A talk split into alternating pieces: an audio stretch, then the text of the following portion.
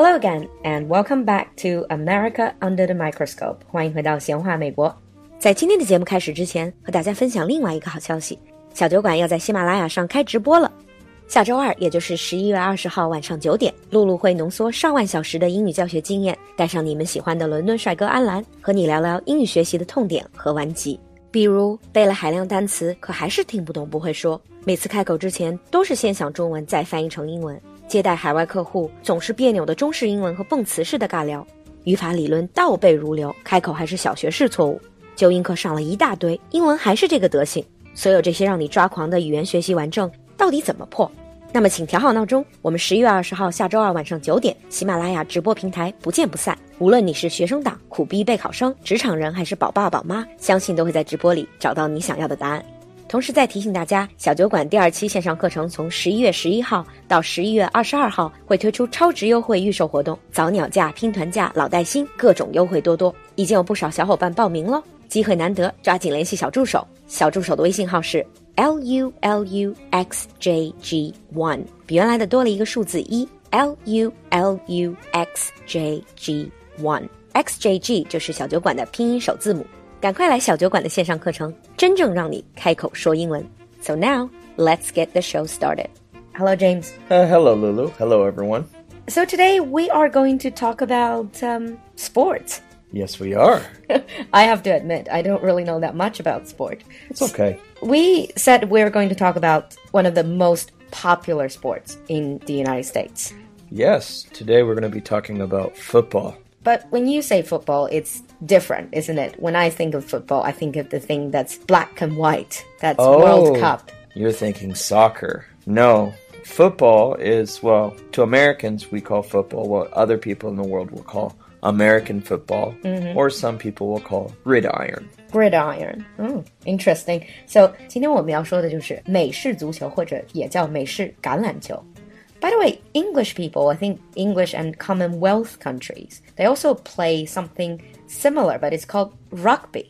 American football is based partially on rugby. 啊，是从英式橄榄球这里起源的，but the rules have changed. Quite a bit. Rugby, the ball's a bit bigger. and It's about the same of carrying the ball down a field, but American football has quite a few different rules to rugby. Uh, but we are not going to get too much into these rules today. I know probably a lot of Chinese listeners, your knowledge of American football is same as me, is basically zero. To clear that up, football, soccer, rugby，在美语里是美式足球，呃，然后是 soccer 是全世界人知道的这个足球，rugby 是英式橄榄球。So let's start with the basics. When the two teams are playing American football, what is their aim? What is the goal? if we want to boil it down to the simplest idea, mm-hmm. is to get the ball to the other side of the field. So mm. your opponent's side of the field And to get points. to get points.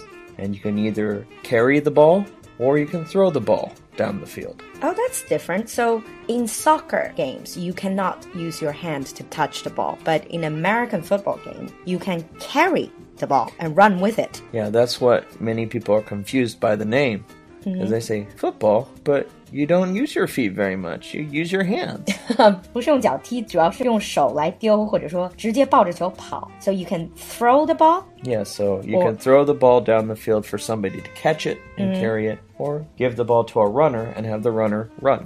run with the ball. Yes. Yeah, the other team will try to grab you and pull you down or push you down to stop you. But you are allowed to kick the ball. Yes, there are a couple of times in the game you can kick. You can kick to get points, where you try to kick the ball through these. If you look at a field, there'll be these large yellow poles, and you have to kick between those two yellow poles. 就是橄榄球的两个门柱之间。 And sometimes we will kick the ball when we need to give the ball to the other team, but we want them to run a longer distance. Okay, so it's already getting quite complicated. The simple way to explain it is kicking is limited, Kicking is very limited. but hands are free. You can use your hands. You mostly use your hands, yes. Mostly use your hands. Right. So how big is the American football field?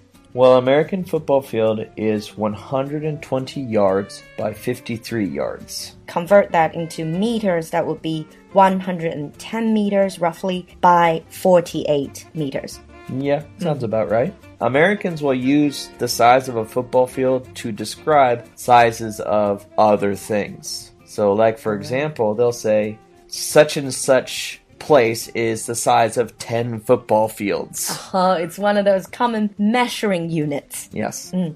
Even though I'm not following any sports, you know, watching American TV or movies, you do hear a lot about American football.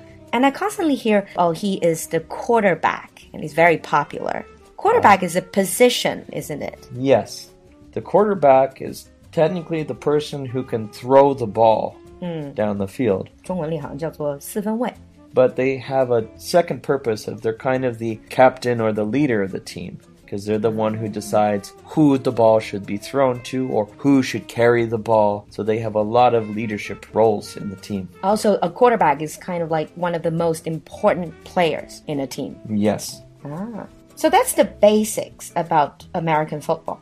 But for most Americans, they don't play it, they just watch it. Yeah, for most Americans, playing football is well impractical because it's kind of expensive for all the um, gear. Gear. Mm So it's mostly a spectator sport. Spectator sports. S P E C T A T O R. Spectator, they're the audience. So spectator sports 就是观赏性的体育运动.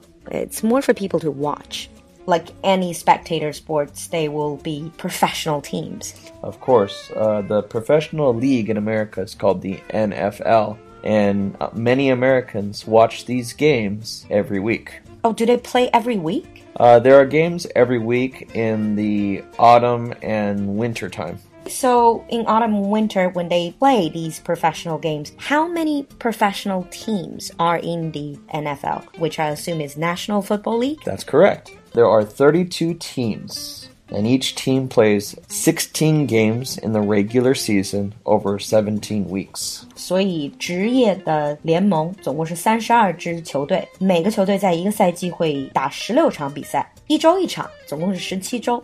And then afterwards, they do have a championship, don't they? Yeah, so after this 17 weeks, there is a championship tournament where 12 teams will compete all the way till they get to one winner. And that final game is it's called the Super Bowl. The Super Bowl. 所以最后那个超级碗，肯定喜欢看美剧的大家都知道，那这个就是最后的 NFL 的年度冠军赛。Football fans they would follow each and every game. Most football fans will follow each game for the team they like. Mm -hmm. Some hardcore fans will follow many teams. Ah. And that was just a pro game. That was just a professional game. But it's also very popular in universities and in high schools. Oh, yes. So, in many parts of the country, they don't have professional teams because there's only 32. Mm-hmm. But most universities have a team, and big universities' teams can be extremely popular. Although following college football is much more complicated because there's way more teams and there's mm-hmm. more leagues, so it's really hard to know who is in the lead and all that. And I bet there are many more games. Actually, most college teams pay fewer games because these are students. Uh-huh. They still have exams and all those things to deal with. right. So no matter if it's a high school, college teams, or pro teams, they're mostly men, aren't they? Or all men? Mostly, not all. There are a few women who play football, mm-hmm. but it's still mostly a male dominated sport. And how early do kids start to play football? Looks like a quite violent game. It's a very physical game, mm. and some people would say it's violent. But for like league and competition, kids can usually start playing around middle school. Middle school, mm-hmm. and then high school, and then college, and if they want to go on, perhaps. Well, only the best of the best go on to the NFL. Of course, like any sports, really. Yeah because American football is so popular in the United States. So in American English, there's also a lot of uh, football related idioms. Yes, there are. Mm, So can you share some of these with us? I would be happy to. So, one popular one that's used quite a bit is the term to run interference. To run interference. Interference 有干预的意思. What does it mean in the game? Well, in the game, because you're trying to carry the ball down the field, so your teammates need to stop the other team to block them uh -huh. to let you go further. So this is blocking other team members from the other team yes. so that you can go right. further. So how do you use that in a day-to-day -day conversation? Let me give you a situation. So let's think you're in a business meeting or you're on your way to a business meeting, but you're running late. So you might contact your colleague to delay the meeting. To run interference. To run interference so you can get to the meeting before they need you or something. It's almost like cooperating with your team member and trying to create a, a distraction. It's exactly what we use it for. Mm. And anything else? We also have a fairly simple one. It's called a game plan.